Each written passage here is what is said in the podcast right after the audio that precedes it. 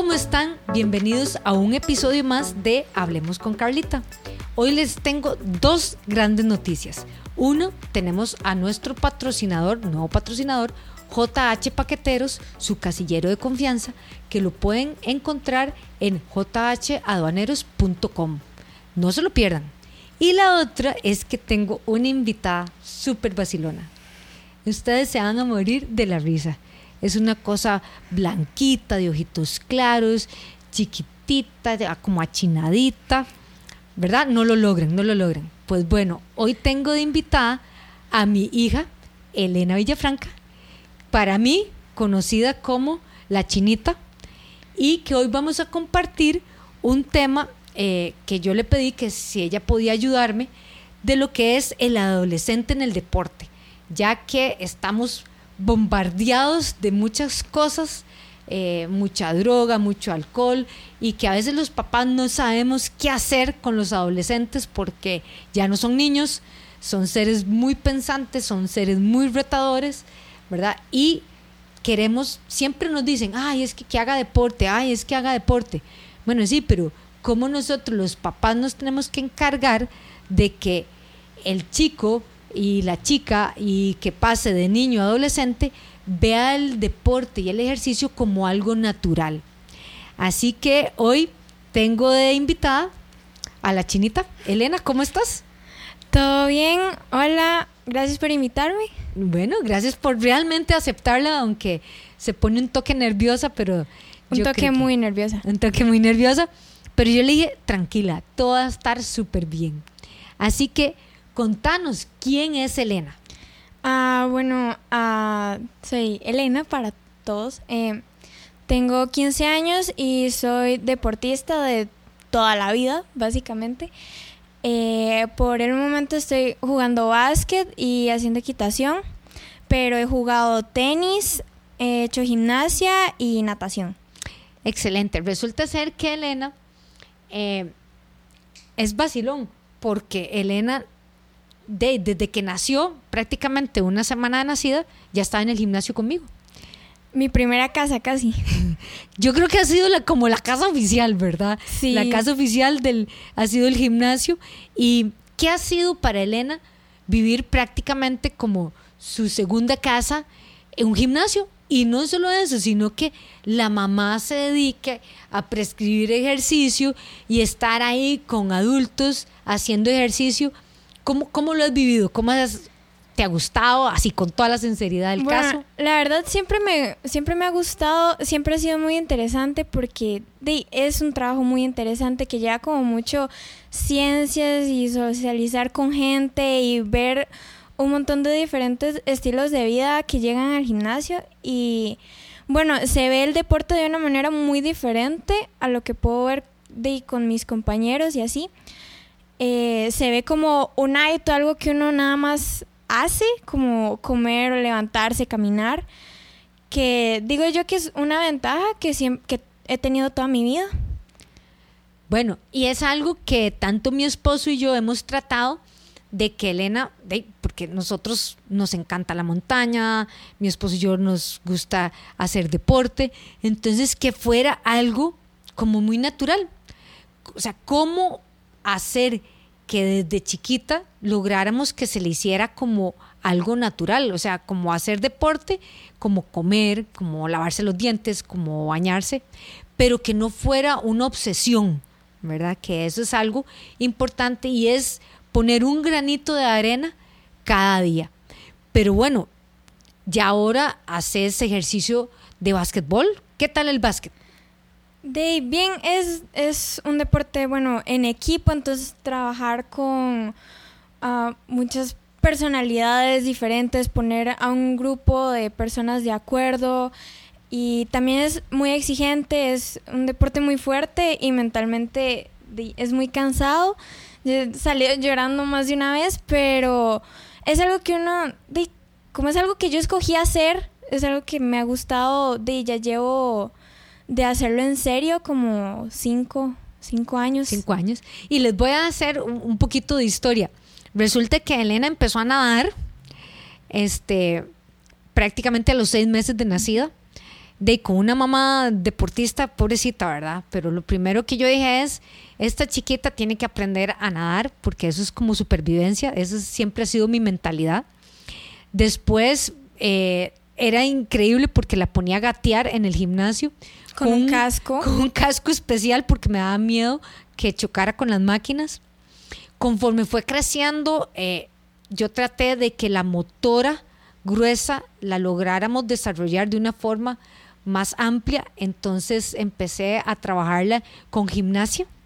Eh, después nos pasamos al tenis porque yo una gran amante del tenis y mi esposo también. Entonces era como, me acuerdo que le encantaba verme jugando, pero a mí la verdad es que no me gustaba mucho, entonces me acuerdo de ver videos de, de mí misma jugando y era todo un desastre porque no me gustaba mucho, pero... Y lo peor del caso es que no era nada mala. No, no era mala. Eso era lo peor. El profe me quería poner a, a, competir y yo no quería. Y para ese momento yo nunca había competido. Yo empecé a competir ya en, en gimnasia, solo hice una competencia. Y en el básquet ya fue cuando ya me lo tomé ya en serio la competencia y en la equitación también. Pero vean aquí lo importante. Llegó un momento en que Elena llegó y me dijo, ya no quiero más el tenis pero así se plantó y me dijo, ya no quiero más el tenis. Entonces, es algo como para papá chocante y también saber cuál deporte le va, va a ella a escoger, porque hay tantas actividades, tantos deportes eh, que tenemos que ir tanteando, como decimos nosotros aquí en Costa Rica, cuál es el que realmente le gusta, ¿verdad? Porque tiene que ser algo que le guste y que no sea impuesto. Entonces a ella se le ocurrió... Yo quería hacer por ritmo. Ah, y ahí sí que dije, no hay negociación. Por ritmo, no. Pero le dije, bueno, hagamos gimnasia. Yo en lo personal les digo, la gimnasia no es como mi deporte favorito, pero bueno, dijimos, Dave, entrémosle. Gimnasia. ¿Verdad? ¿Y te gustó? Me encantó. Era, bueno, eran entrenos de tres horas y así, entonces iba dos veces por semana. Pero me encanta, el ambiente es muy bonito y es demasiado interesante cómo se trabaja tanto el, cuerpo, no solo porque uno ve a las gimnastas y es como, ah, sí, flexibilidad y ya, pero son demasiado fuertes, se tenía, los entrenamientos eran durísimos, pero a mí me encantaba y yo siento que yo me intentaba como esforzar más porque yo soy súper tiesa, siempre he sido demasiado tiesa. Sí, y ahí, pero por dicha topamos con una academia de gimnasia muy formativa eh, yo se los recomiendo de que busquen eh, lugares donde siempre tengan la parte formativa del deporte, que sea con los niños y los adolescentes. Y bueno, fue el segundo alto que nos dijiste. Ajá. Ya no más. Ya después de hacer tres años de gimnasia, como no sé, porque me quedé muy estancada porque yo no, no era flexible para nada, pero tenía mucha fuerza y a la profe le encantaba, entonces me ponía a hacer otras cosas. En barras era muy buena. Me ponía a hacer toda la rutina de nivel 1 y la salía de nivel 3, que era de pura fuerza. Pero la de nivel 1 y la de nivel 2 no la podía hacer porque eran muy de flexibilidad. Entonces era una combinación rarísima. Pero a la profe nunca le importó, siempre fue demasiado linda conmigo. Pero yo ya era mucho para mí y yo dije, ¿sabe qué? De verdad no me está gustando ya. Después de tres años. Y ahí fue un, un alto, segundo alto en el camino, ¿verdad? Porque también había mucha presión de que, bueno, que una mamá deportista, que un papá deportista, eh, hicimos eh, caminatas, porque a Elena también le ha gustado la caminata en montaña. Sí, ahí fue donde empecé a ir con, ustedes y con Tita también. Tita es la abuelita, ¿verdad? Sí, sí, sí. Eh, y empezamos a ir a, caminar, ir a, de poco a poco, ¿verdad? Poco a poco. Y me empezó a gustar y empecé a ir de todos los fines de semana, íbamos casi. Lo que pasa es que el papá me decía, mira, es que Elena es hija única, ¿por qué no buscamos algo eh, colectivo? Mi esposo le gusta el básquetbol. Entonces, como ya vimos que no íbamos a ser tenistas, no íbamos a tener grupo de tenistas, eh, buscamos una academia de básquetbol y ahí ha tenido bastante desarrollo. Llevas como cinco años, como dijiste, ¿verdad? Muy retador Empecé así como el primer entreno fue como a los nueve en el En el colegio. En la escuela y me acuerdo que me dio mucho miedo. Yo me quedé pegada en la puerta del gimnasio y no entré.